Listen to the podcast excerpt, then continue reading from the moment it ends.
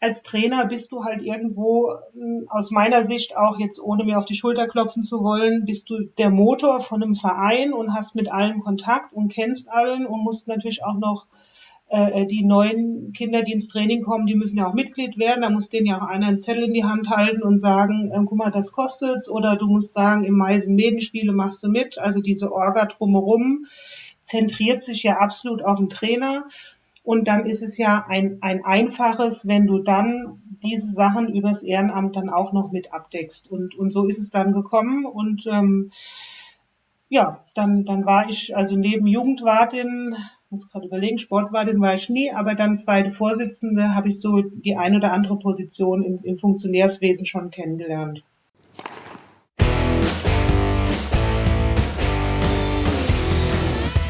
Kleines Tennis der Tennis-Podcast mit Geschichten aus dem Amateurtennis.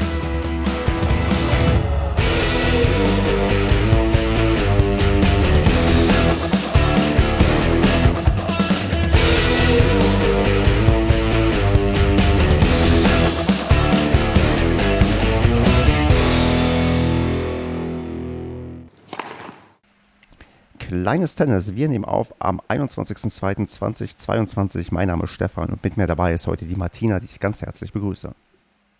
Hallo Stefan, ich freue mich auch bei dir zu sein. Ja, wunderbar, dass du hier dabei bist und dass wir heute mal miteinander reden können. Und ja, heute die Folge ist, ich würde sagen, fast ein bisschen eine besondere, weil so ein paar Sachen anders laufen, laufen müssen als sonst. Denn ähm, das wird man auch gleich merken, warum. Normalerweise spielen wir uns ja an dieser Stelle ein und man stell, ich stelle immer so ziemlich die gleichen Fragen. Aber ich erwische dich in einer Phase, wo du gerade kein Tennis spielst. Daher gibt es ein paar andere Fragen als sonst. Und da würde ich jetzt einfach mal mit loslegen, damit man weiß, mit wem man es hier ungefähr zu tun hat. Und da du kein Tennis spielst, kann ich nicht nach einem Verein fragen, sondern frag einfach mal, in welchem Verband du unterwegs bist. Ich bin im Tennisverband Rheinland-Pfalz unterwegs. Ich wohne in der Nähe von Bad Kreuznach und wir sind diesem dann zugeordnet. Und ganz genau arbeite ich sogar im Tennisverband Rheinhessen. Wir haben eine Besonderheit. Ähm, unser Landesverband ist in drei Bezirksverbände aufgeteilt und ich arbeite im kleinsten Verband in Rheinhessen. Aber wohnen tue ich im Tennisverband Rheinland. Ja, dann musst du aber gleich mal erzählen, wenn du arbeitest, welche Funktion du hast. Ich darf, ähm, naja, also das Mädchen für alles wäre jetzt ein bisschen übertrieben, aber ich bin auf der Geschäftsstelle tätig in, in Rheinhessen und darf also über LK-Ranglisten und Organisationen Medenrunde und Trainerbescheinigungen und ähm, tatsächlich alles rund ums Tennis machen. Und das ist eine vielfältige Aufgabe und auch spannend und ähm, ja, macht Spaß.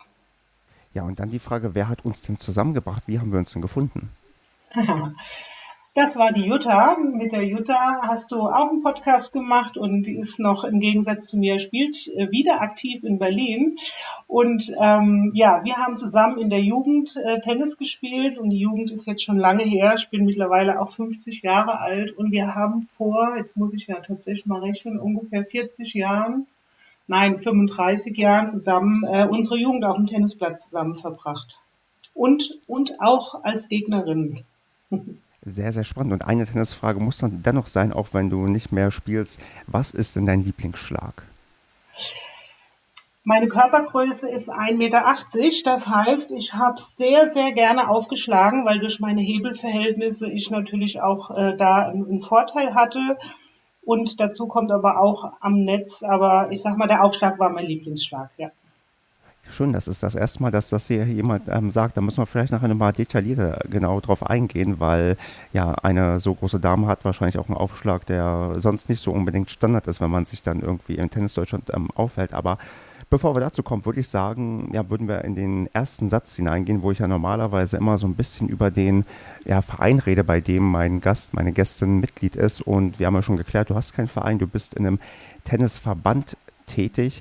Und mh, mm, ja, wie wollen wir es handhaben? Wollen wir über den quasi ganz, ganz Großen reden, über den ganz, ganz Kleinen? Was ist denn so, ähm, sagen wir das, wo, wenn ich dich jetzt nach deiner Tennisheimat fragen würde, wo du dich zugehörig fühlst? Mm, also zugehörig fühlen tue ich mich tatsächlich aktuell dem Tennisverband Rheinhessen, einfach weil ich mich, äh, ich sag mal, 40 Stunden in der Woche mit ihm beschäftige. Ähm, der Tennisverband Rheinland-Pfalz war bis letztes Jahr auch, auch meine Heimat, äh, weil ich da als Jugendwartin im Ehrenamt tätig war. Ähm, dieses Engagement äh, habe ich aber beendet und ähm, deswegen bin ich aktuell Vollblut in Rheinhessen unterwegs.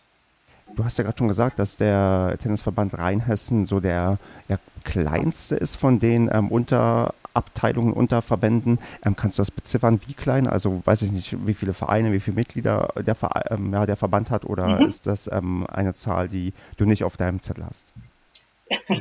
Auf dem Zettel habe ich es nicht stehen, aber ich weiß es im Kopf. Also wir sind 74 Vereine und in den 74 Vereinen sind ähm, 13.500 MitgliederInnen, muss man ja jetzt auch sagen, ähm, ansässig. Muss man das sagen oder ist das, ähm, also ich, äh, also ich, äh, äh, nee, ich finde es ganz lustig. Also ich bin auch jemand, der inzwischen so zumindest Verständnis hat für ähm, gendergerechte Sprache und das auch bei mir einbaue und mache.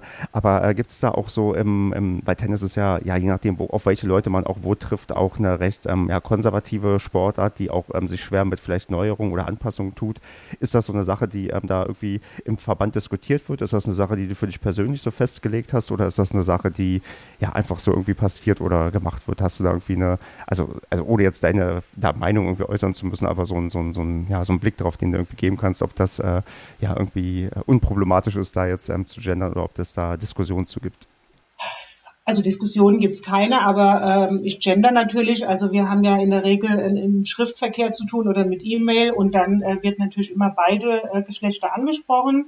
Ich musste jetzt nur grinsen, weil es mein erster Podcast und jetzt äh, konnte ich tatsächlich zum allerersten Mal in meinem Leben äh, äh MitgliederInnen platzieren. Also und ich bin ganz stolz. Ich tue mir manchmal schwer und, und, und frage mich auch, ähm, wenn, wenn mehr rhetorisch gesprochen wird, ob wie das die äh, Kollegen dann machen. Also es, bei mir kommt es nicht zum Tragen und ähm, es war jetzt einfach nur für mich, äh, du siehst mich hier grinsend sitzen, normalerweise. Ähm, ich berücksichtige es aber im schriftlichen ähm, ähm, Mailverkehr natürlich, aber es ist auch kein Thema bei uns.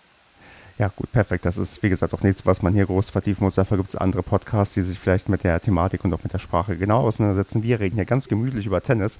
Und ja, da muss ich dann trotzdem jetzt mal auch dann die Frage stellen, du mit deinem äh, ja, Tennisverband Rheinhessen und auch vielleicht der große Tennisverband, hm, gibt es denn so Prominenz aus dem äh, Verband, die man so nennen kann? Also große Spielerinnen und Spieler, die irgendwie hervorgegangen sind oder die man jetzt irgendwie so auf dem Zettel haben muss. Gibt es da sowas oder ist man vielleicht eher, was dann auch, sagen wir mal, die Leistungsspitze angeht, eher so jemand, ähm, also ein Verein, äh, Verband, der eher so im ja, Mittelfeld mitschwimmt und gar nicht so, sagen wir mal, prominent ist? Also wir sind der Tennisverband Rheinland-Pfalz. In der, in der Außendarstellung sind wir natürlich der Landesverband. Ähm, ist ein kleiner Tennisverband und aber zu nennen ist hier die Annalena Friedsam. Ähm, die dürfte einigen Tennis-Insidern auch ein Begriff sein oder müsste. Sie spielt auch im ähm, Fed Cup Team oder Billie Jean Kim Cup Team ist sie nominiert aktuell und ähm, ja, die gilt zu nennen. Die kommt aus dem äh, äh, Bereich äh, Tennisverband Rheinland in Koblenz ansässig und ist unsere berühmteste Rheinland-Pfälzerin. Sehr, sehr schön. Ähm, wie ist das so unter den, ähm, ja, unter den äh, Unterverbänden? Ist man da eher, ja, also das ist vielleicht eine blöde Frage. Ist man da, aber ich stelle es mal trotzdem. Also ist man da eher so Konkurrenz, arbeitet man miteinander oder gibt es Bereiche, in denen ist man unter anderem, untereinander als Konkurrent irgendwie unterwegs und andere Bereiche, wo man eher kooperiert und partnerschaftlich unterwegs ist? Gibt es da irgendwie so, ja, so Einblicke, die du geben kannst oder ist das äh, zu, äh, ja, zu äh, detailliert für, für das jetzt zu erfragen?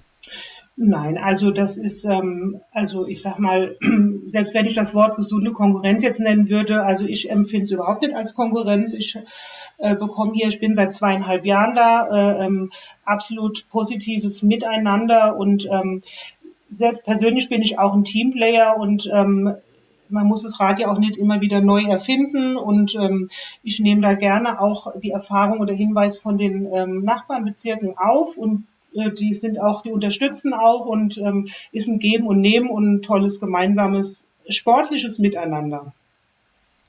Das ist doch wunderbar. Ja, dann ähm, würde ich einfach ganz unelegant zum Karrieremodus übergehen und mal dann auch so erfahren, was bei dir so quasi im Tennisleben passiert ist, wie es auch dazu kommt, dass du wirklich die Erste bist, die ich hier wische, die sich in einer mal, aktiven Tennispause befindet.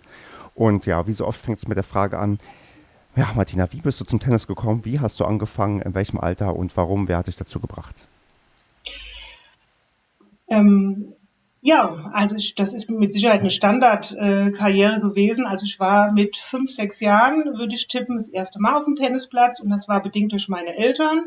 Die waren beide, äh, sind beide Tennisspieler und ähm, da musste man als Kind dann zwangsläufig mit. Da hat man natürlich am Anfang äh, immer noch mehr neben dem Tennisplatz, ich sag mal, in den äh, Hecken oder so äh, Verstecken gespielt oder mit anderen Kindern an der Ballwand vers äh, verstecken und oder nachlaufen. Und dann ging es relativ schnell aber auch auf dem Tennisplatz und hat man so eine Stunde in der Woche äh, hat man dann Training gehabt in einer, in einer Vierergruppe und ja, dadurch, dass meine Eltern am Wochenende ähm, immer da waren, war ich dann am Wochenende zusätzlich auch immer da und habe ganz schnell Spaß dran gefunden und habe dann so mit, naja, ich würde mal sagen, sieben, acht Jahren habe ich dann ähm, das als Leidenschaft entdeckt und äh, wurde dann da auch ein bisschen mehr gefördert, aber es war immer nur, äh, ich sag mal, dieses einmal die Woche und vielleicht noch einmal extra.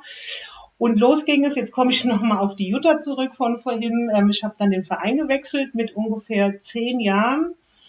Und Jutta möchte mir entschuldigen, wenn die Altersangaben nicht ganz genau stimmen, schon lange her. Ähm, mit zehn Jahren war ich dann mit ihr in Sprendlingen und da haben wir auch dann äh, Mannschaft gespielt und da wurde das viel intensiver. Ähm, dann sind wir so, oder ich bin dann auch mit 12, 13 in ein äh, Fördertraining gekommen, Bezirkskadertraining. Und da konnte ich dann bis ungefähr 17 war ich da drin und ähm, dann war ich am Schluss im, ich sag mal, mit vier bis fünf Mal in der Woche äh, Training über mehrere Stunden mit Konditraining und dann auch mittlerweile in einem größeren Verein. Dann war ich bei Schott Mainz, da war meine höchstes Ranking und höchste Spielklasse ähm, ansässig und bin dann auch, war jedes Wochenende auf dem Turnier, national und auch ein bisschen international angehaucht, also auch im Ausland und ja, habe dann bis 18, 17, 18 ähm, versucht, eigentlich Profi werden zu wollen.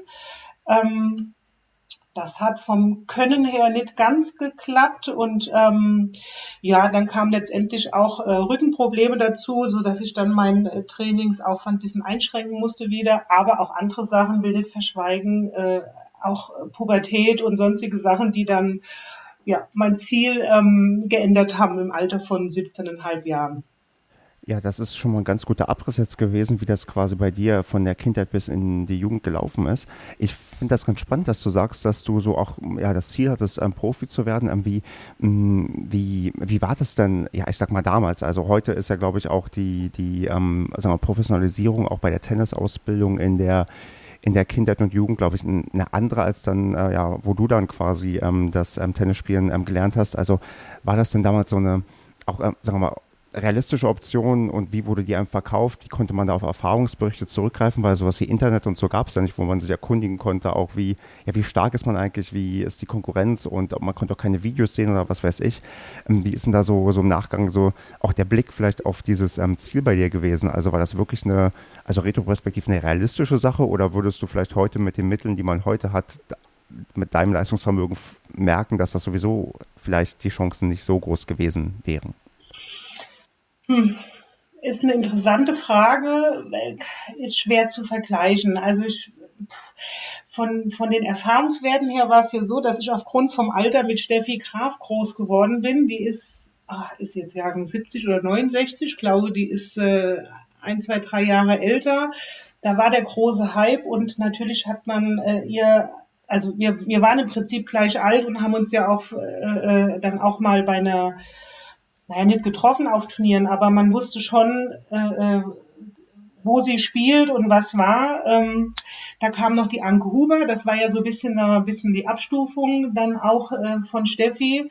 Ähm, ich sag mal, da hat man dann, gegen die habe ich jetzt zum Beispiel auch mal gespielt und dann kannst du ja schon abschätzen, ich habe verloren. Ähm, und äh, das waren so die, die ganz realistischen äh, Möglichkeiten.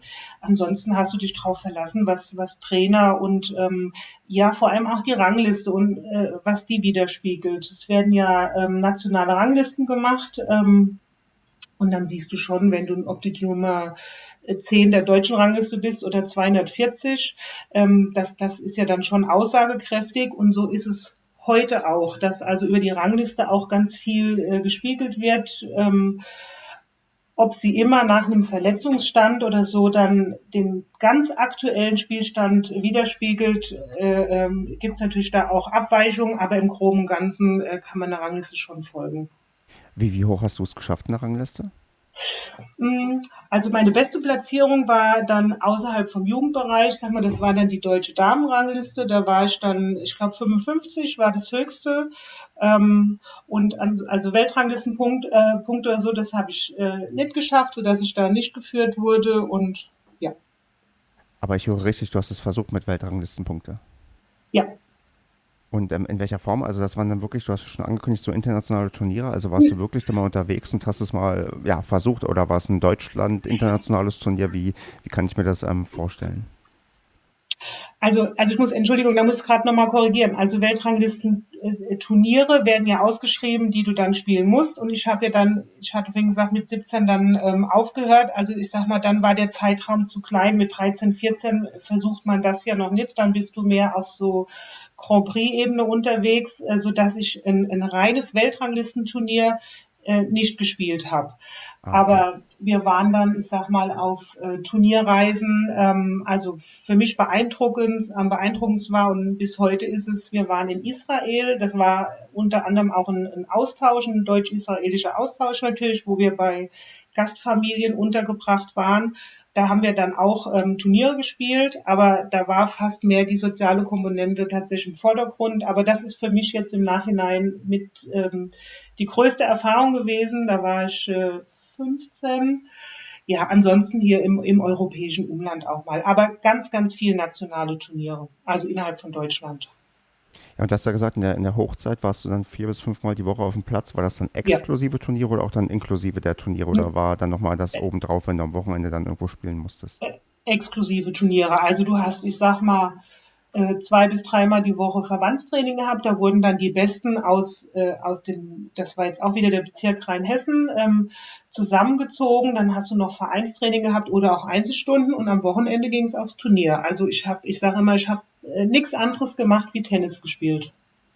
Ja, und dann äh, ja ganz spannend, was du gerade erwähnt hast, dass du auch mal gegen Anke Huber gespielt hast. Hast du da noch, ähm, sagen wir mal, bewusste Erinnerungen? War sie damals auch schon, ähm, ja, sagen wir mal, bekannt, berühmt oder jemand, wo man wusste, dass sie es ganz, ganz ähm, ja, an die Topspitze irgendwie schaffen würde? Oder ist das so ein, ja, ein Duell vielleicht unter vielen gewesen bei dir?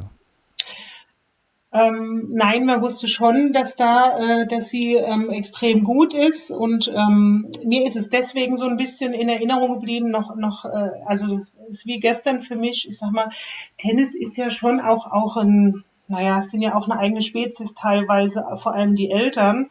Und ähm, ich war klar unterlegen gegen Anke und ähm, der Vater von Anke Huber hat aber am Zaun, also jeden Fehler von ihr war, war im Prinzip ein Weltuntergang und ich habe für mich gedacht, also es war aus meiner Sicht gar nicht nötig, weil sie schon auch äh, dominiert hat und das war beeindruckend, dass Eltern so am Zaun äh, ja, äh, aufgeregt sind, obwohl klar war, was passiert. Ähm, ich hatte ein anderes Erlebnis, wenn du das fragst, fällt mir jetzt auch ein. Meine Güte, wir waren, es gab ein, ein deutsches Jüngstenturnier in, in Detmold, das gibt es immer noch, da äh, fahren die Besten auch hin. Und da hat eine Monika Selesch dran teilgenommen und ähm, die ist natürlich wahrscheinlich allen ein Begriff und die hat, äh, die war ja ich glaube, die hat zwei Altersklassen übersprungen und die war so gut, dass sie praktisch bei den Eltern gestartet ist. Und die hat auch damals schon ähm, ihr Merkmal mit dem Stöhnen gehabt und dann war sie natürlich sehr auffällig. Also erstens, weil sie noch total jung und klein war. Zweitens, weil sie äh, präsent war oder laut auf dem Platz. Und aber das Beste war, weil sie halt mega gut war. Ähm, da erinnere ich mich auch noch dran. Das war das jüngste Turnier in Detmold. Aber ja. gegen sie spielen durftest du nicht. Nein, leider nicht. Nein.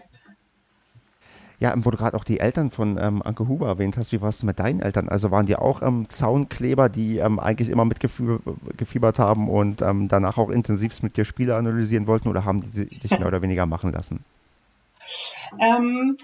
Nein, ähm, war auch intensiv. Also ich muss dazu sagen, Tennis ist ja eine teure Sportart. Äh, das war es früher auch schon. Und ein Elternteil musste natürlich auch immer arbeiten und die äh, Kohlen verdienen, damit das Töchterlein Tennis spielen kann. mein Vater war dann äh, weniger mit.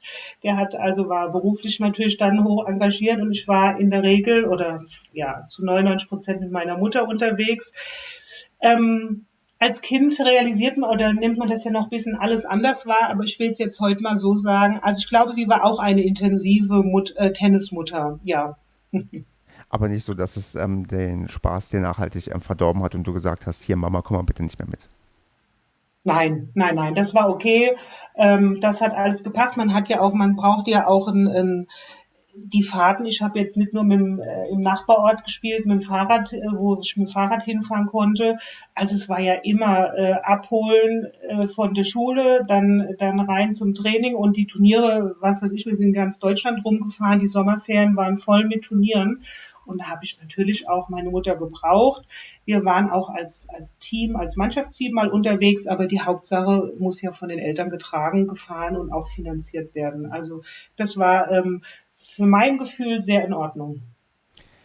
Ja, und dann ist die eine Frage, die mich jetzt natürlich auch brennend interessiert, da wir jetzt schon die ähm, Jutta erwähnt haben und du nicht nur meintest, ihr habt miteinander gespielt, sondern auch gegeneinander. Wie ist es dann zwischen euch beiden denn immer ausgegangen? Warst du besser als sie? Ist Jutta besser als du gewesen? Oder wie ist da euer ähm, Verhältnis auf dem Platz ähm, ja, zu beschreiben? Ich müsste es mal tatsächlich recherchieren, ähm, wie oft wir, ich sag mal, ein, ein wertungsrelevantes Match gegeneinander gespielt haben und ob wieder, ich weiß nicht, wer wie der Stand ist. Also ich, ich würde uns mal als total ausgeglichen darstellen. Also ich würde sagen, also ich habe, ich kann mich erinnern, ich habe auch mal gewonnen und ich kann mich aber auch erinnern, ich habe auch gegen Jutta schon verloren. Also ähm, ich, ich würde mal dann äh, faires Unentschieden äh, zusagen. Das ist, glaube ich, äh, mit die beste Antwort, dass, äh, dass sie ja gerade keinen Widerspruch irgendwie einlegen kann. Da wird sie dann hoffentlich damit leben können. Ja. Ja, gut, du hast schon ein bisschen angedeutet, so, das ging alles ja so bis ins junge Erwachsene-Alter und dann mm, gibt es ja oft äh, zwei Möglichkeiten, ja. Entweder man hört mit dem Tennis auf, so wie ich das gemacht habe, als ich dann mit dem Studium angefangen habe, oder man macht halt dann doch irgendwie weiter und macht nicht diesen großen Fehler, den ich quasi gemacht habe. Und soweit ich das jetzt von dir heraushören konnte und auch schon im Vorfeld von dir ja vielleicht erzählt bekommen habe, ging es dann doch erstmal ähm, nicht ganz weg vom Tennis oder gab es dann doch vielleicht mal so ein, zwei Jahre Pause, die du eingelegt hast? Ja, ich hatte also dann von ähm, bis 17 habe ich gespielt. Ich sag mal jetzt, wo ich 18 und 19 war, vielleicht auch noch 20, ich sage jetzt mal zweieinhalb Jahre, habe ich den Tennisschläger tatsächlich komplett zur Seite gelegt, auch nicht mehr angeguckt und hab, bin dann mal ähm, in einer anderen Sportart fremdgegangen. Hier in, äh, in meinem Wohnort oder in der Nähe ist äh, Hockey, wird ganz groß geschrieben. Dann habe ich da mal einen Ausflug hingemacht zum Hockeyspielen und ähm, bin dann aber mit 20 äh, hat mich ein, ein Tennisfreund von damals, ähm, auch aus der Zeit, wo ich mit der Jutta zusammen gespielt habe, der Thomas, der hat mich angerufen und hat gesagt, Mensch, wir haben hier eine Damenmannschaft und willst du nicht? Und ich so, nein, lass mich, ich will mal Tennis spielen. Aber er ist an mir dran geblieben, hat gesagt, okay, ich komme einmal ins Training und äh, guck mal, wie es ist. Und ich weiß noch, das war ein Samstagmorgen und dann bin ich dahin und war aufgeregt und hatte Freude. Ich habe überhaupt nicht damit gerechnet, dass mir das passiert und bin seit diesem Tag dem Tennis wieder äh, äh, zugewandt gewesen in vollem Umfang. Und dann ist es aber mehr in die berufliche Ebene ja auch abgewandert. Genau, darauf werden wir gleich noch detailliert eingehen. Ich meine, ich finde es ganz ähm, schön zu hören, dass es auch Leute gibt, die nur eine kurze Tennispause machen und nicht so wie ich, die dann irgendwie zehn Jahre brauchen, bis sie dann wieder zu dem Sport finden. Aber mh, hm, du hast ja schon erzählt, du warst nervös, aufgeregt und dann hat es ja doch irgendwie Spaß gemacht. Mm, kannst du vielleicht noch ein bisschen, also so mehr erzählen? Also was wirklich dann so diese, dieses Ding, ja, wie konnte ich jetzt in Anführungsstrichen auch so lange ohne Tennis spielen oder war es dann irgendwie auch ganz okay, einfach wieder zu spielen? Also wie, wie doll ist denn die Euphorie dann wieder entfacht? Also auch vor allem, wie oft standest du dann wieder auf dem Platz und auch wie, ja, wie leistungsorientiert warst du denn dann unterwegs? Also was es genau war, da würde ich sogar sagen, das waren einfach diese also Tennis, ich sage immer, Tennis ist ja auch ein bisschen wie Fahrradfahren. Ähm, selbst wenn du zwei Jahre kein Fahrrad gefahren bist, äh, kannst du es ja äh, schon wieder relativ schnell so gut, wie es vorher mal war. Im Tennis auch. Jetzt vielleicht äh, brauchte, musst du mal zwei, drei Stunden wieder spielen, um zu merken, hey, ähm, äh, was du kannst.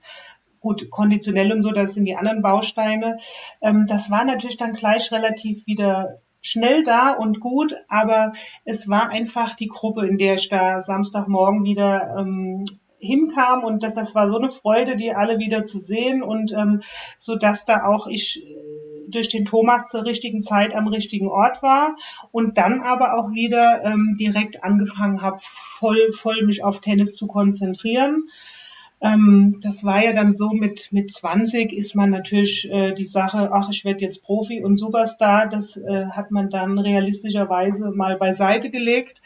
Und ähm, habe dann aber auch, wir haben dann, ähm, ich habe dann auch noch Oberliga und Regionalliga gespielt, die die Jahre drauf, was ja von der Rangliste her, ich sag mal, äh, von der von den Mannschaftsspielen her, ich sag mal, es geht ja oben mit Bundesliga los und unten drunter kommt dann schon Regionalliga und Oberliga. Das ist ja auch ambitioniertes Tennis und ähm, da, da bin ich wieder voll eingestiegen, aber bei weitem nicht mehr mit dem Training, was ich in jungen Jahren gemacht habe. Also ich sag mal dann dann trainierst du zwei, dreimal die Woche und diese Mannschaftsmedenrunde ist ja dann beschränkt. Äh, von Mai, Juni, Juli findet das statt.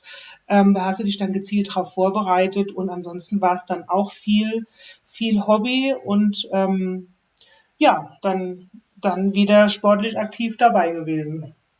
Ja, aber du hast ja gerade so ein bisschen angedeutet, dass auch die ähm, Leute ähm, nett waren. Und äh, waren das Leute, die du dann äh, vorher schon kanntest? Oder waren das auch eigentlich größtenteils neue Leute, mit denen du da wieder in Kontakt ähm, gekommen bist, nachdem dich dann dein Bekannter überredet hat, wieder mit dem Tennis zu starten? Also das war, das war der Verein, Juttas Verein, auch in Sprendling aus Jugendjahren, wo ich diese Jugendmannschaft auch gespielt habe. Und in diesem Verein bin ich dann auch wieder als, als dann Erwachsene oder Aktive, heißt es ja im Tennis, äh, zurückgekehrt. Daher, die kannte ich alle und äh, das war dann, glaube ich, ähm, ja, mindestens ein wichtiger Grund, dass das passiert ist, was passiert ist.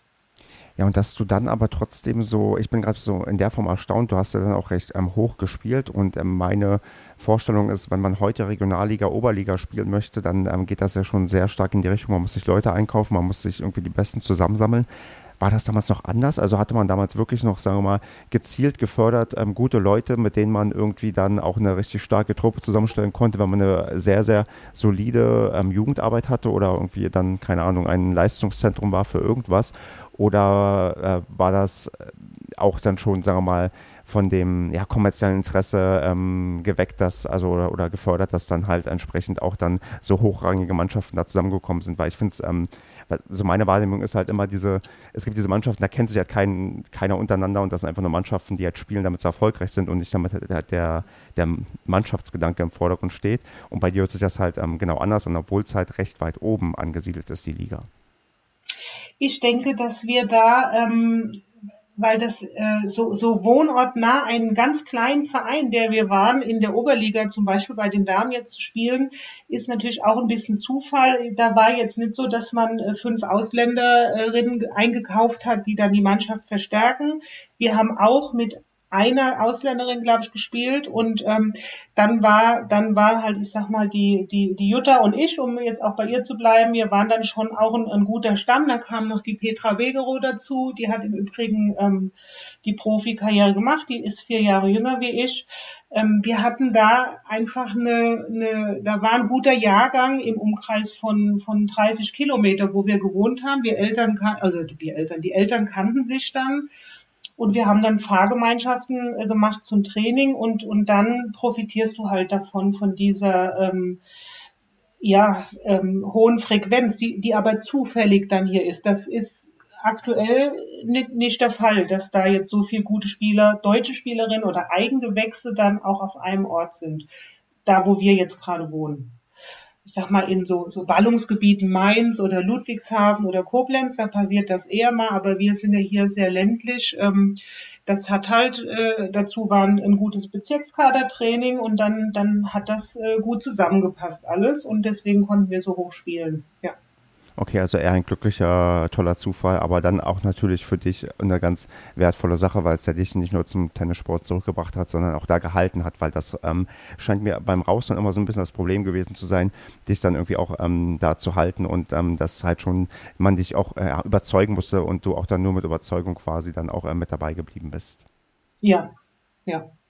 Ja, aber du bist dann ja, wenn ich das jetzt auch richtig noch in Erinnerung habe, auch noch etwas äh, ja, tiefer dann auch beim ähm, Tennis in der Form eingestiegen, dass du dich dann auch vielleicht mal ehrenamtlich nebenbei bei anderen Sachen engagiert hast. Und ähm, ja, wie, wie, also zu was ist es da gekommen und wie ist es dazu gekommen?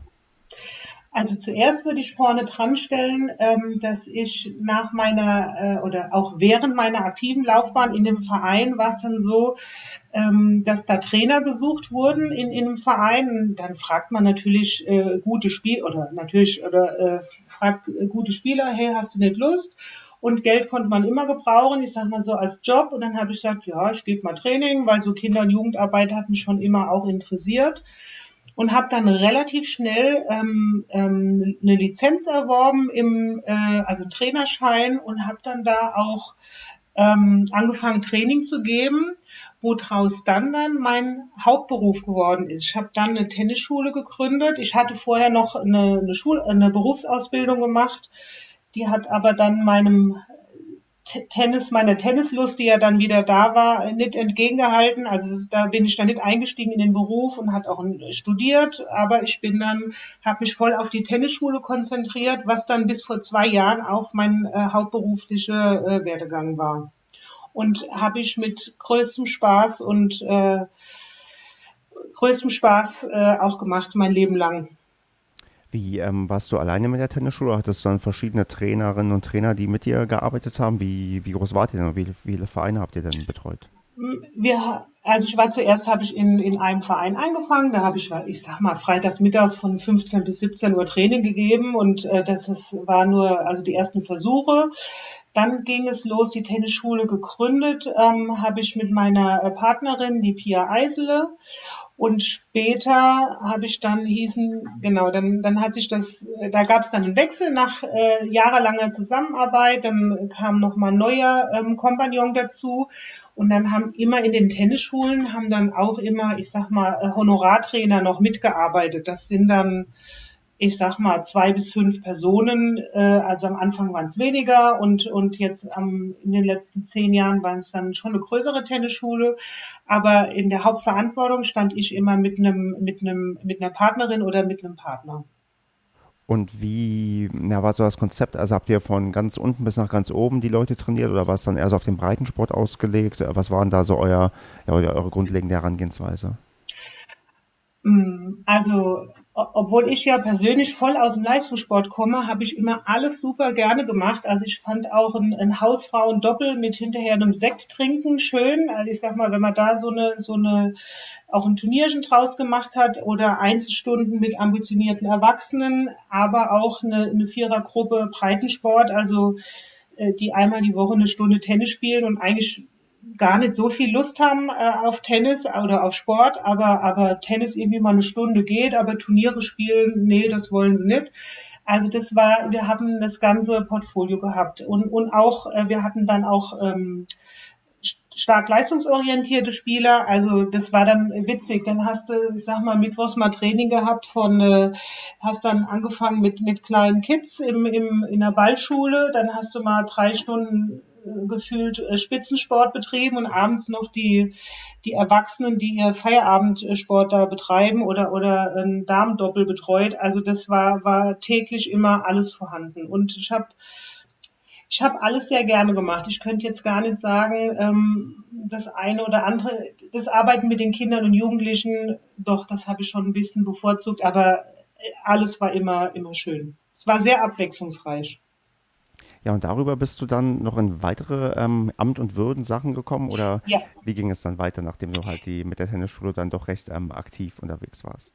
Genau, und dann, dann musst du halt, ich sag mal, dann tust du ja die Tennisschule die, die Gruppen einteilen, wer mit wem trainiert und die Eltern anschreiben und was es kostet und tralala. Und dann kannst du natürlich auch direkt das Amt, und so ist dann der Einstieg gewesen, äh, das Funktionärsamt der Jugendwartin belegen. Und ähm, das habe ich dann jeweils in diesen zwei Vereinen, wo ich dann in der Hauptsache war, ähm, äh, getan. Und im letzten Verein war ich dann auch noch zweite Vorsitzende, also nicht Jugendwartin, sondern zweite Vorsitzende, um dann auch, ich sag mal, als als Trainer bist du halt irgendwo, hm, aus meiner Sicht auch jetzt, ohne mir auf die Schulter klopfen zu wollen, bist du der Motor von einem Verein und hast mit allen Kontakt und kennst allen und musst natürlich auch noch äh, die neuen Kinder, die ins Training kommen, die müssen ja auch Mitglied werden. Da muss denen ja auch einer einen Zettel in die Hand halten und sagen, äh, guck mal, das kostet's. Oder du musst sagen, im Mai sind Medenspiele, machst du mit. Also diese Orga drumherum zentriert sich ja absolut auf den Trainer.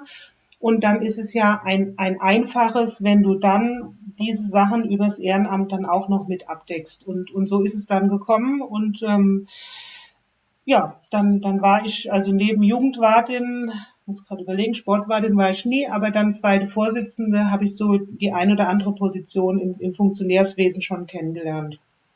Das ähm, Ding ist ja, das ist ja am Ende doch, doch also ich würde jetzt mal sagen, weiter Arbeit und noch mehr irgendwie was zu tun ist. War das eine Sache, die du wirklich dann, ja, keine Ahnung, freiwillig gemacht hast? Wurde die an dich herangetragen, gesagt, hier komm, ähm, mach das mal bitte, weil da, wir haben sonst niemanden, der Jugendwart, Jugendwartin ist, weil das ist eh eine Position, die gefühlt immer sehr, sehr schwer zu besetzen ist. Und dann hast du dich dann eher überreden lassen oder war da auch irgendwann also auch eine tiefe innere, innere Überzeugung, dass das ähm, ja auch was bringt und doch richtig ist, das zu machen? Oder ja, war das auch so eine Sache, wo du mit dir gehadert hast, dass dir nicht vielleicht auch zu viel zumutest? Also auf der einen Seite ist es ja vorteilhaft als Trainer, wenn du dir selbst deine Gruppen zusammenstellst, ja, und, und nicht auf einmal da Meier und Müller zusammen hast, wo du dann vor Ort denkst, die passen gar nicht zusammen, weil jetzt, ich sag mal, der Jugendwart XY dir das eingeteilt hat, ähm, ist es ja schon auch für einen selbst einfach von größtem Interesse. Aber ähm, es war für mich immer klar oder auch wichtig und ist es bis heute, dass eine ehrenamtliche Betätigung ähm, ähm, ganz wichtig ist im Verein ähm, wir haben ja dann zum Beispiel auch äh, eine Jugendweihnachtsfeier organisiert. Ich nenne jetzt mal einfach irgendein Beispiel, wo man dann alle Kinder einlädt und macht dann irgendein Programm und macht vielleicht noch ein schönes Geschenkchen und Nikoläuschen und also ähm, ich finde Tennis im Tennisverein ist mehr wie eine Stunde Training auf dem Platz in der Woche. Also da da gehört also viel mehr dazu und es war für mich selbstverständlich, das zu tun ehrenamtlich ähm, ähm, da auch Vollgas zu geben und ähm, gibt für mich nichts Schöneres. Also ich sag mal, äh, Kinder strahlen dich an, wenn sie Weltmeister werden, weil sie das Turnier gewonnen haben. Das erfreut mich auch sehr. Aber du kannst auch in strahlende Gesichter gucken, wenn die das erste Mal ein Mannschaftsspiel gemacht haben. Ob sie es gewonnen haben oder verloren haben, ist egal. Oder wenn sie auf der Weihnachtsfeier ein kleines Geschenkchen bekommen. Ähm, das ist so viel wert, äh, dass es für mich immer einfach war, auch dies abends oder am Wochenende noch zusätzlich zu tun. Ich finde dieses flammende Plädoyer sehr, sehr toll von dir, weil es auch genau, glaube ich, das widerspiegelt, wie es auch sein sollte, dass man für seine Arbeit, die man dann macht, auch sehr, sehr viel zurückbekommt an, an Lob, an Feedback und so weiter. Das ist ähm, bei ja, gewissen ähm, Positionen, die man dann ehrenamtlich bekleidet, auch dann definitiv auch der Fall. Und gerade bei der Jugendarbeit kann man, glaube ich, ganz, ganz viel auch für sich an Energie wieder herausziehen. Trotzdem, ähm, korrigiere mich, wenn das ähm, nicht so ist, ist ja die Position halt ähm, gerade für die Verantwortung von Jugendlichen eine sehr, sehr schwer zu besetzende Position, weil da oft auch sehr, sehr viel Zeit ähm, drauf geht und ähm, sehr, sehr viel investiert werden muss, weil Jugendliche und Kinder sich viel, viel schwieriger selbst verwalten können, als das zum Beispiel erwachsene Mannschaften. Ähm, hast du da irgendwie Anregungen, Tipps oder auch so Erfahrungen aus deiner ja doch langjährigen, ähm, aus deiner langjährigen Berufslaufbahn, wie man ähm, also die Position des Jugendwarts ähm, besetzt bekommt und wie man das den Leuten schmackhaft machen kann, aber auch ist da wirklich dann mal, wie das so oft ist, ähm, engagiertes Elternteil, was dann sagt, okay, ich mache das jetzt irgendwie. Also entweder ein Elternteil tatsächlich auch ansprechen, ähm, ähm, aber ich, ich finde noch besser oder naja, was heißt besser? Also ich finde junge Erwachsene äh, ansprechen und sagen, hier hast du nicht Lust, ich sag mal vielleicht auch mit noch einem weiteren äh, zweiten Jugendwart oder Wartin oder mit dem Elternteil das zusammenzumachen, also praktisch schon schon junge Erwachsene da rein äh, in so eine Position. Muss man jetzt gucken in der Satzung, ob sie volljährig sein müssen oder nicht, aber nehmen wir mal an, 18, 19, 20, 20-Jährige ich finde es immer gewinnbringend, ähm, auch in einem Lebenslauf dann für später, wenn die sich bewerben äh, möchten und, und da steht drin, hat, was ich, zwei, drei, fünf Jahre äh, Jugend äh, organisiert oder betreut, ähm, ist mit Sicherheit für jeden Lebenslauf, lässt, liest sich das gut. Also das, das würde ich immer empfehlen und der Arbeitgeber, der spätere, wird vielleicht dadurch auch aufmerksam. Ansonsten ist es natürlich über die Eltern zu gehen, die ihre Kinder ja sowieso fahren oder auch gucken wollen. Ähm, persönlich bin ich aber mehr dran, da die, die Jungen äh, äh, ähm, Nachwuchsfunktionäre auch zu äh, auszubilden. Aber das ist sehr schwierig geworden. Das ist äh, richtig. Ja, aber wenn man das dann hinbekommt, dann hat man dann wirklich, glaube ich, auch, ähm, also, sagen wir mal, gute Arbeit geleistet in der Form, dass das dann schön ist, dass man auch junge Leute im Verein hält, dass die auch noch stärker Identifikation aufbauen und natürlich auch dann äh, seitens äh, Vorstandsarbeit auch Ideen und Sachen reinbringen, die halt sonst nicht so da sind, weil das Schlimmste oder das nicht das Schlimmste, aber es ist oft nicht so gut, wenn so ein Verein sich nur ähm, ja, selbst verwaltet und quasi nicht vorangeht und irgendwie nicht neue Sachen ausprobiert, neue Sachen machen möchte. Und da sind ja oft, ähm, nicht immer, aber oft auch junge Stimmen auch mal eine ganz praktische Sache, die man immer im Vorstand gut gebrauchen kann. Auf jeden Fall. Und die Chance sollte man auch also äh, äh nutzen oder umsetzen. Es ist, ich sag mal, ich bin jetzt auch irgendwo durch meinen äh, Beruf jung geblieben, aber ich habe bei weitem keine Ahnung mehr, was die heutige Jugend, äh, äh, wie die tickt. Ähm, und da, da ist es immer gut, jemand, der nicht so weit entfernt ist vom Alter, der auch noch mit, äh, mit den ganzen äh, ähm, Neuigkeiten oder auch, auch, ich sag mal, gerade mit Smartphones und so, was es da für Entwicklungen gibt, ähm, also natürlich muss das Tennisspielen auf dem Platz passieren nach wie vor, aber äh, das ist ganz wichtig und dann, dann muss auch ein Vorstand, der vielleicht alt eingesessen ist, auch mal entschuldigen, wenn junge Nachwuchsleute auch vielleicht mal noch einen Fehler machen, weil sie es auch nicht besser wussten, ähm, würde ich immer volle Rückendeckung geben und sagen, weiter so, ähm, du, lernst dabei und entwickelst dich und das entwickelt dann auch den Verein. Ansonsten stagniert's, dann, dann, dann steht man so wie vor 30 Jahren da und Genau. Du hast es ja schon gesagt, äh, dass du ja dann ins Ehrenamt sogar auf ja, Verbandsebene quasi gewechselt bist und zwar als Landesjugendwartin.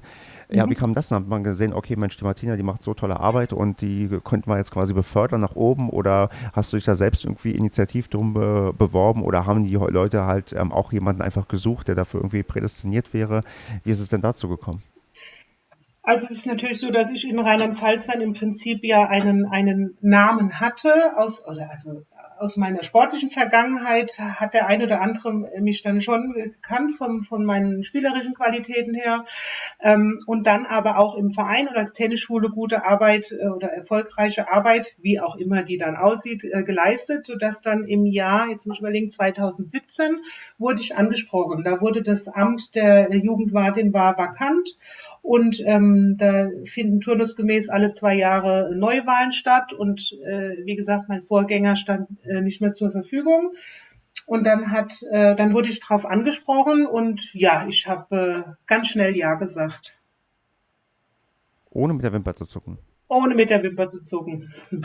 es war dann so ein bisschen, ähm, man hat dann gedacht, ah ja, ich kann ja Tennis, also ich, ich weiß, äh, wie es Tennis spielen geht, ich weiß über Vereinsarbeit, was äh, äh, dies und jenes da auch ist, aber ähm, ich musste dann auch tatsächlich, sag mal, in dem, es war dann, äh, als Landesjugendwartin bist du ja dem Leistungssport zugeordnet, ähm, was mir ja auch ein Begriff ist von früher, aber ich stand ja auf der anderen Seite, also ich war ja die Spielerin auf dem Platz ähm, musst du dich auch mit so Förderstrukturen auskennen. Und äh, das war mir ein ganz neues Gebiet, äh, wo dann auch, ich sag mal, also eine politische Facette klingt jetzt auch nicht richtig, aber wo so ähm, ja, Förderstrukturen. Welches Innenministerium gibt für was Geld und der Landessportbund und wie ist die Hierarchie und die Verknüpfung? Da musste ich mich also ganz, ganz neu einarbeiten und es war für mich eine wahnsinnig zeitintensive und auch schwere Aufgabe. Äh, also das habe ich völlig unterschätzt ähm, und habe auch bestimmt ein Dreivierteljahr gebraucht, bis ich das wirklich alles so auch äh, für mich auch verstanden hatte und wusste auch, das zu nutzen und, und zu benutzen. Und ähm, dann war es aber, dann, ich sag mal, ein Jahr später war es dann äh, gut und ähm, hat dann auch direkten ähm, die Konzeption daraufhin ausgelegt und, und konnte auch gut damit äh, äh, jonglieren. Und das war dann bis äh, letztes Jahr im Oktober war ich dann da. Gut, bewerten müssen es die anderen, aber ich für mich war mit äh, Leib und Seele und auch ähm, total gerne Jugendwartin. Ja, wenn du sagst, dann bewerten müssen das andere, wie bewerten die das denn? Ist, äh, du hast es ja, ja gerade schon gesagt, dass ähm, du dann dem Leistungssport zugeordnet bist, müssen dann, keine Ahnung, x Spielerinnen und Spieler in der Rangliste auftauchen, die du dann quasi ähm, dir auf deinen Lebenslauf schreiben kannst, dass du die gefördert hast? Oder was wären da so auch die, ja, sagen wir, die Kriterien, wo man dann auch äh, sagen würde, man hat als ähm, Landesjugendwarten einen guten Job gemacht? Also auf der einen Seite ist es natürlich der Spitzensport, wobei, wenn man jetzt ähm, auch mitgerechnet hat, ich war, ich war jetzt äh, knapp fünf Jahre Jugendwartin und der Spieler, der im Jahr 2017 schon ein sehr guter 15-Jähriger ist, der hat ja nicht mit 15 Jahren angefangen, Tennis zu spielen, da wurden ja schon zehn Jahre vorher gearbeitet. Also ich, ich entwickle ja in fünf Jahren nicht also kann mir ja nicht die Spiele auf die Fahne schreiben, dass die ausschließlich bei mir jetzt so toll waren. Ich hatte das Glück, dass in der Vorarbeit äh, viel, viel Gutes gemacht wurde in Rheinland-Pfalz und ich eine hoch erfolgreiche Zeit hatte, weil zu diesem Zeitpunkt dann Bundeskaderathleten äh, zwei, drei und mittlerweile sind es auch vier Bundeskaderathleten, die also dem Deutschen Tennisbund zugeordnet werden, ähm, mir auf die Fahne schreiben kann und, und das ja ein messbarer Erfolg ist. Aber wie gesagt, da gehört ja, ich, ich gebe weder Training noch habe ich vorher die 15 Jahre in der Entwicklung begleitet. Ähm, das ist ja immer ein Zusammenspiel von, von, von Jahren und auch, auch Jahrzehnten. Ähm, aber wie gesagt, das war sehr erfolgreich. Ansonsten, ähm, ja, ist es auch wieder nach Rangliste, kannst du es äh, bewerten. Also es wird ja nicht jeder Spieler kommt in den Bundeskader, aber wenn du auf der deutschen Rangliste, ich sag mal, äh, Top 10 deutsche Rangliste bist, ist ja auch schon mal sehr aussagekräftig in der Jugend. Also wir reden ja ausschließlich über Jugend. Ähm, wenn jemand der achtbeste Tennisspieler der, der 16-Jährigen in Deutschland ist, das äh, ist ja mehr als äh, gut. Ah ja, definitiv. Da werde ich, ähm, ja, wäre ich niemals hingekommen, da ich äh, zu schlecht Tennis spielen kann. Aber das ist ein anderes Thema. Ja, aber mh, mm, ist man denn dann auch, sagen wir mal, viel unterwegs und muss sich auch, sagen wir mal, viel anschauen? Oder was heißt muss? Also will man sich dann auch viel anschauen, wie die ähm, Jugendlichen auch spielen? Also was bei ähm, dann Ranglistenturnieren stattfindet und auch bei ähm, deutschlandweiten äh, Turnieren? Oder kriegt man mhm. da eher nur Berichte oder redet man nur mal mit den Eltern per Telefon? Also wie ist denn da so auch das, die Interaktion mit den, ja, mit den Leuten, mit denen man dann wirklich eigentlich direkt verantwortlich ist? Es gibt bestimmt Jugendwarte, die machen zwei, drei Sachen im Jahr und die machen sie per Mail und das war's. Ähm, das ist natürlich immer jedem selbst überlassen, wie er das Amt ausübt. Ähm, also ich war, äh, ich habe immer den Kontakt zu den Spielern und Spielerinnen gesucht und, und vor allem auch zu den Eltern. Ähm, ich, es gab dann Elterngespräche. Ich muss, äh, äh musste mehrmals im Jahr zum Deutschen Tennisbund. Ich sag mal, da gibt's dann auch so Kommissionssitzungen. Das wird ja dann bundesweit werden Sachen besprochen. Wer ist jetzt äh, in welchem Kader? Ähm, du machst Meisterschaften, die musst du in der, in der Organisation und so, das übernimmt alles das Hauptamt in Rheinland-Pfalz. Da gibt's festangestellte äh, Mitarbeiter, Mitarbeiterinnen, die das machen. Und letztendlich ähm, könnte ich nur zur Siegerehrung kommen und dann sagen, herzlichen Glückwunsch, erster Platz, äh, Martina Riedler und gehe dann wieder. Ähm, aber ich, äh, für mich gehört es dazu, das Turnier von Anfang bis Ende zu begleiten und dann hast du halt mindestens vier Turniere, ich sag mal, diese Landesmeisterschaften Sommer und Winter, äh, äh von Freitag bis Sonntag, ganztägig mit einer Siegerehrung und vielen, vielen Elterngesprächen. Äh, du hast Präsidiumssitzungen, also da, da ist, ich sag mal, also ist schon, äh, es ist nicht zehn Stunden im Jahr, die du zu tun hast. Ich würde mal sagen, ich habe mindestens fünf Stunden in der Woche, also mindestens damit zu tun gehabt. Ja, also sehr aufwendig, aber man könnte es natürlich vielleicht auch mit weniger machen, aber das ist ja Geschmackssache. Genau, das ist ja oft ähm, tatsächlich auch die Maßgabe im Ehrenamt. Man muss froh sein über jeden, der etwas macht und dann auch über das, was halt einbringt. Und wenn da ähm, zumindest ein gewisses Mindestmaß da ist, dann ist das ähm, gut. Und wenn da Leute darüber hinaus das machen, dann ist das natürlich besser. Aber wir wissen das alle, wie schwer das ist, sich das ähm, dann die Zeit freizuschaufeln, auch die Priorität zu setzen. Und äh, von daher ähm, habe ich aber das Gefühl, dass du da doch ähm, die Ziele, sagen wir mal, zumindest mehr als erfüllt hast, vielleicht sogar übererfüllt. Ähm, ja, ich, also das ist mein eigener Anspruch. Ähm, es war immer so, ich hatte, da, da kommt es dann auch von meinen Erfahrungswerten von früher, ich fand es immer total als Jugendliche, äh, ich sag jetzt mal, also total blöd, wenn du auf dem Turnier bist und dann, dann hast du irgendwie, warst du im Finale oder hast gewonnen und musstest zur Siegerehrung und dann haben irgendwelche lustlosen äh, älteren Herrschaften da dir äh, ähm, so so bisschen, also ja, da ist der Pokal und tschüss und Dank. Also das, das das hat mir immer nicht so gefallen, beziehungsweise wenn das Turnier gewinnst, nimmst du den Pokal natürlich sehr gerne mit, aber mir, mir hat auch die Interaktion auch ein bisschen gefehlt oder du hast dich als gar nicht getraut, zur Turnierleitung zu gehen, um mal was zu fragen, wann dein Spiel ist oder so. Da hast du irgend so eine knorrige Antwort bekommen und das hatte ich mir, habe ich mir immer in allen meinen Jobs auf die, also auch in der Tennisschule so auf die Fahne geschrieben, zu sagen, hey, mit Fingerspitzengefühl und, und das sind junge Menschen und, und ähm, mit denen will ich freundlich und, äh, und, und hilfsbereit und unterstützend einfach entgegenkommen. Auch mal klare Kante zeigen, wenn es nötig ist. Und das ist im Spitzensport leider öfters mal nötig, äh, vor allem dann den Eltern gegenüber, aber im, im Grundsatz erstmal da äh, ja eine, eine, eine sportliche, aktive und auch aufmerksame Person zu sein, die auch über das Tennisspiel hinaus vielleicht ein Auge auf eine Sache hat. Ja, ich bekomme bei dir das Gefühl, äh, bei dir bekommt man ganz oder gar nicht. Also wenn du eine Sache machst, dann machst du sie richtig. Und so ist es quasi auch fast konsequent, dass du, wie du es vorhin schon gesagt hast, heutzutage hauptamtlich äh, für den Verband arbeitest. Und da, ähm, du hast es ein bisschen als Mädchen für alles irgendwie bezeichnet, aber ich dann doch nochmal gerne ein bisschen näher drauf eingehen würde. A, wie ist es denn dazu gekommen, dass du jetzt wirklich dann ja von, von der Sache auf dem Tennisplatz spielen über die Tennisschule jetzt dann quasi am Schreibtisch vielleicht mehr sitzt und was für den ähm, Verband machst und ähm, was du so zu tun hast? Also gib mal so einen kleinen ähm, Umriss. Wie, ja, wie mhm. kam es dazu und was macht man eigentlich, wenn man dann wirklich dann in den ja, Chefetagen der Tennisverbände sich ja, mit den ganz, ganz harten, schwierigen Entscheidungen ähm, umherschlagen muss? Mhm. Mhm. Also es kam dazu, ähm, dass ich natürlich dann, dadurch, dass ich Jugendwartin war in Rheinland-Pfalz, ähm, war ich, äh, und dann hat in dem Tennisverband Rheinhessen hat äh, ähm, ein Hauptamt aufgehört äh, und wurde auch ausgeschrieben. Und dann wurde ich gefragt, ob ich das mir zutraue oder das nicht auch machen möchte. Und auch da habe ich gesagt, ja, möchte ich. Und dann kam es aber ja praktisch zu dem Konflikt. Ähm, das eine ist ja Hauptamt, das andere ist Ehrenamt, Hauptamt, Hauptamt Rheinhessen, Ehrenamt Rheinland-Pfalz. Ähm, dann muss man sich oder so oder ich habe mich dann für eine Seite entschieden. Äh, ähm, und bin dann komplett ins Hauptamt gegangen, habe gesagt, dann kann ich das mit der Jugendwartin äh, leider, leider nicht weitermachen, wobei ich ja über meinen Hauptjob da trotzdem auch noch viel ähm, Einblick bekomme und auch äh, vielleicht äh, beratend zur Seite stehen kann.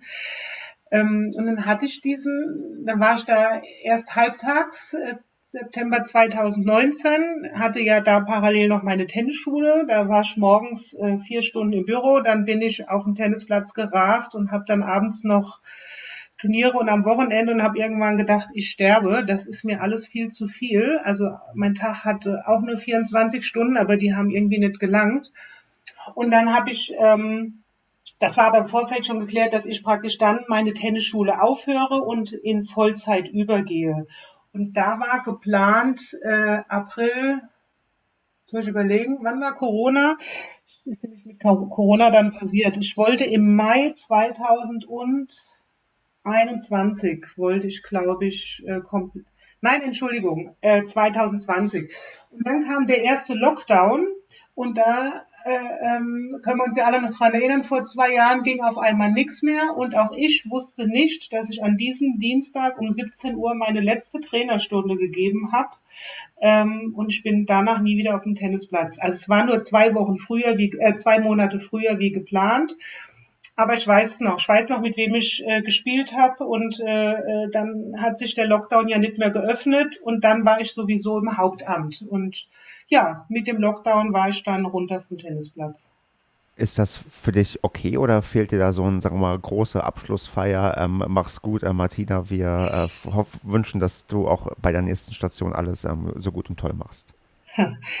fehlt mir tatsächlich. Ähm, ähm, insofern haben wir jetzt im familiären Kreis auch gesagt, ach, ich bin der Opfer der Corona-Krise geworden, wobei das nur in, in keine finanzielle oder so war. Also da gibt es ja viel größere Problematiken. Aber tatsächlich musste ich mein Lebenswerk, immerhin war ich ja dann auch äh, äh, 25 Jahre in, in diesem Verein, dann wo ich da alles gegeben habe es war eine Abschiedsfeier geplant, eine große, und die konnte dann leider nicht stattfinden. Und ähm, dann, dann hat sich das auch nicht mehr ähm, angeboten, die nächsten zwölf Monate, weil immer wieder mit Kontaktbeschränkungen und, Hygiene und was wir nicht alles da hatten. Und dann ist es jetzt einfach irgendwann zu spät und vorbei. Und ähm, ja, ich konnte mich nicht verabschieden von den Kindern. Also ich, wär, ich habe mir das eigentlich schon vorher schon ausgemalt, äh, dass ich, glaube ich, die letzte Woche außer heulend auf dem Tennisplatz zu stehen und Tschüss zu sagen, ähm, nichts hingekriegt hätte so, weil ich das mir mit Sicherheit schwer, also ja, bin mir sicher, das wäre mir total schwer gefallen. Ähm, aber das wurde genommen und umgekehrt konnte mir natürlich auch keiner Tschüss sagen. Das ist schade, aber ja, mm, das war, das war dann nicht der richtige Zeitpunkt zum Aufhören. Das hätte ich äh, zwei Monate früher machen müssen, dann hätte es geklappt. Aber was soll's. Der Schritt war der richtige.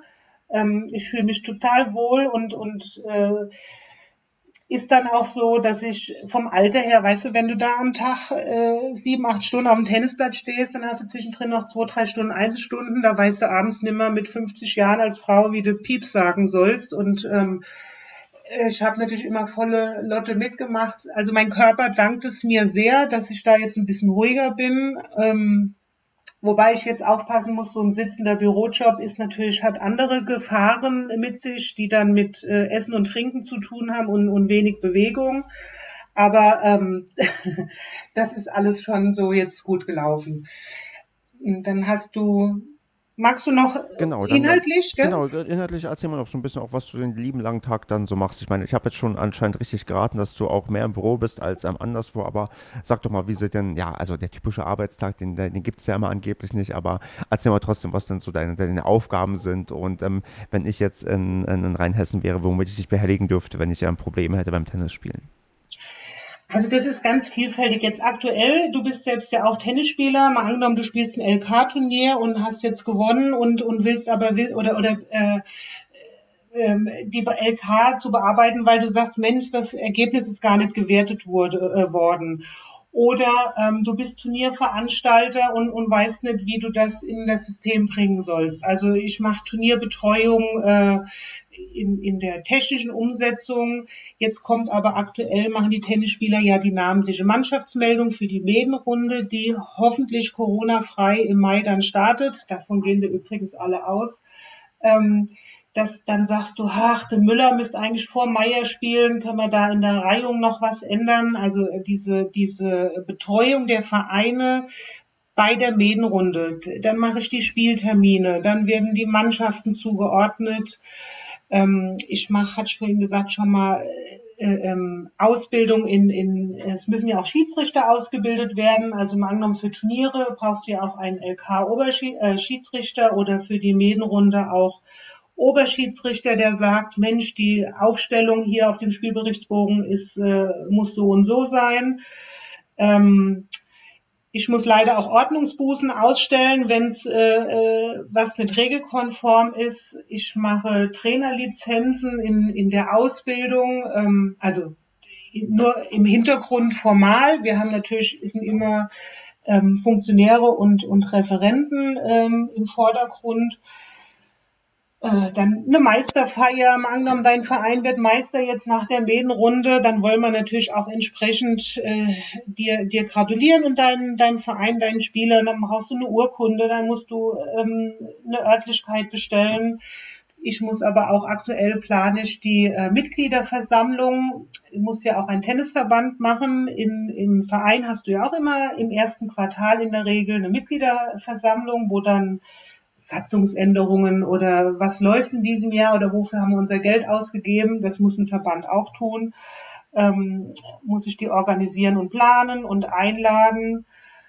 Ähm, wir äh, konzeptionell machen wir ganz viel, machen wir einen Damen Doppelspaß ab 60, äh, bieten wir das nächstes Jahr an oder welches Turnierformat ist in oder in der Medenrunde ist Vierer- oder Sechser-Mannschaften noch aktuell.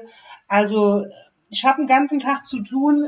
Noch daneben ist es, dass ich auch telefonisch ja dann berate, wenn jetzt einer sagt, ha, ich, äh, ich war jetzt verletzt, jetzt habe ich da aber so einen NA bekommen, äh, will ich nicht. Also da, da tausend Sachen. Also ich muss äh, sehr wandlungsfähig sein innerhalb von Minuten. Und ähm, bist du die Einzige, die quasi diese ganzen Aufgaben dann übernimmt oder hast du da auch Leute, die dich ähm, vertreten können und ähm, gönnt sich dann auch der Verband entsprechend ein paar mehr Leute, die genau für diese Anliegen irgendwie da sind? Weil bei der, du hast ja die Anzahl der Vereine genannt und es gibt ja immer wieder Fragen und auch ich bin in meiner Funktion als Sportwart jemand, der auch gerne mal nochmal äh, lieber nachfragt, bevor irgendwas falsch macht. Ähm, und ähm, dass es ja immer Leute gibt, die dann noch ein bisschen mehr fragen und natürlich viel Beratungsbedarf haben. Also kriegt man das alleine gestemmt noch bei der Anzahl von zu betreuenden Vereinen oder ähm, ist da noch wer anders ähm, mit dir angestellt? Äh, nein, ich bin alleine ähm, angestellt. Ich habe natürlich im, im äh, ist mein Präsidium ja auch da, dass ich, ich sag mal, wir haben auch als als Verband hast du ja auch einen, einen Präsident und Sport- und Jugendwart oder äh, Kassierer, je nachdem nach Satzung, wie es aufgebaut ist, wo ich dann auch ähm, äh, Rückfragen halten kann, wobei ich durch mein aktuelles Tagesgeschäft natürlich fast am besten weiß, äh, wie die also ich beschäftige mich ja mit nichts anderem. Ich muss schon organisiert sein. Also manchmal ist es schon so, dass ich nachts denke, oha, jetzt muss ich das und das und das noch, weil es Termindruck ist. Ähm, das sind halt immer so Phasen. Also ich sag mal, im Winter ist es etwas ruhiger, aber jetzt, jetzt gerade aktuell ist es äh, äh sehr viel zu tun. Aber ähm, ja, es klappt. Also es ist schon, ich arbeite auch gerne und dann ist es halt so, da machst du halt auch mal zehn Stunden statt äh, äh, sieben und dann ähm, geht das. Also das, das ist schon okay. Du musst flexibel sein mit deinen Arbeitszeiten und musst äh, Spaß haben, aber letztendlich bin ich alleine und ähm, wenn du dich aber auskennst, ich sag mal jetzt auch gerade mit Regelwerk, da, da kommt mir meine Vergangenheit ja jetzt auch zugute. Ich sag mal, ich habe ja schon mit äh, Turnieren, weil ich selber gespielt habe, viel zu tun äh, gehabt. Ich habe schon mit Vereinsrecht viel, viel, viel, viel zu tun gehabt als Vorsitzende, so dass das ja für mich keine neuen Arbeitsfelder sind. Und die, die, ähm, die technischen Sachen, die da jetzt, äh, zu, es wird ja alles mehr modernisiert und technisiert. Also wenn du dann, ich habe ja Programme, die jetzt ganz viel übernehmen. Also wir müssen jetzt weder einen Fax schicken noch äh, ich sag mal, äh, Lizenzen ausdrucken oder so. Das wird ja alles digitalisiert und vereinfacht sehr, aber es ist natürlich äh, viel, also insgesamt ist es trotzdem viel, ja. Es sind halt viele Bereiche. Es ist wirklich super spannend zu hören, wie dein quasi Tennis-Lebenslauf ist, von dem Leistungssport über die ja, Arbeit als Tennislehrerin und dann in die Verbandsarbeit, erst ehrenamtlich, dann hauptamtlich. Du hast da wirklich eine riesen, riesen äh, ja, Sache quasi durchgemacht. Aber die eine Frage, die brennt natürlich jetzt mir und hoffentlich auch allen Hörerinnen und Hörern auf den Nägeln. Ähm, ich habe mal nachgeschaut, dein letztes offizielles Match, zumindest laut MyBigPoint, hattest du am 26.06.2016 hast souverän mit 6 zu 0 und 6 zu 1 in der Damen-C-Klasse gewonnen. Und die Frage, die ich jetzt auch dir stellen muss, und da kommst du leider nicht drum herum, wird es denn da irgendwann nochmal ein Comeback geben? Wirst du, auch wenn du vielleicht dann mit deinem ähm, hauptamtlichen Job dann irgendwann mal auch ähm, vielleicht bis zur Rente irgendwie durchhältst und darin dann glücklich warst, danach wieder auf dem Tennisplatz stehen oder wird es dann nur noch das Ehrenamt sein oder ist dann irgendwann Tennis dann doch mal komplett für dich ähm, ja, gestorben, in Anführungsstrichen? Also, wenn ich dir es jetzt in der Sekunde beantworten muss, würde ich sagen, ähm, äh, hm. Also ich will es nicht ausschließen. Im Moment jetzt, ich glaube, für dieses Jahr mache ich auf jeden Fall mal noch eine Pause. Äh, ähm, das ist so, ich habe so viel Tennis gespielt, selbst in meinem Leben und, und meine Schulter auch und alles. Äh, ich, ich muss, äh, ich glaube, jetzt in der ganz nahen Zukunft kann ich mir es nicht vorstellen zu spielen.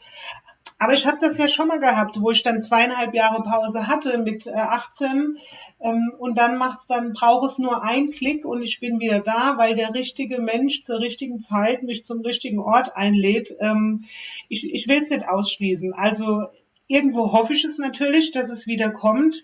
Ich meine, es wird ja an mir liegen zu sagen, komm, ich pack jetzt mal die Tasche, ich habe sogar noch Schläger und alles und fahr mal dahin oder ich frage mal hier den, den Stefan, ob er mit mir spielen will. Aber ähm, im Moment äh, für dies Jahr, also spiele weder Mädenrunde noch sonst was. Ich, ich kann es nicht sagen. Also ja und nein. Also ich verspreche dir, wenn wir in der Gegend sind, dann frage ich dich, also wenn ich in der Gegend bei dir bin, dann frage ich dich auf jeden Fall. Ich habe schon mit einigen von meinen ja, Interviewpartnerinnen und Partnern äh, Tennis gespielt und da mache ich auch keinen Halt vor dir. Also wenn ich dann in der Nähe sein sollte, dann, also dann schleife ich auf den Tennisplatz und dann schlagen wir ein paar Bälle, das garantiere okay. ich dir.